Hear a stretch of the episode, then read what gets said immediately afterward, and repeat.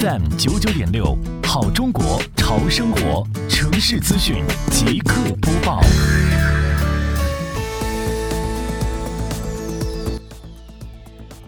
汛期当前，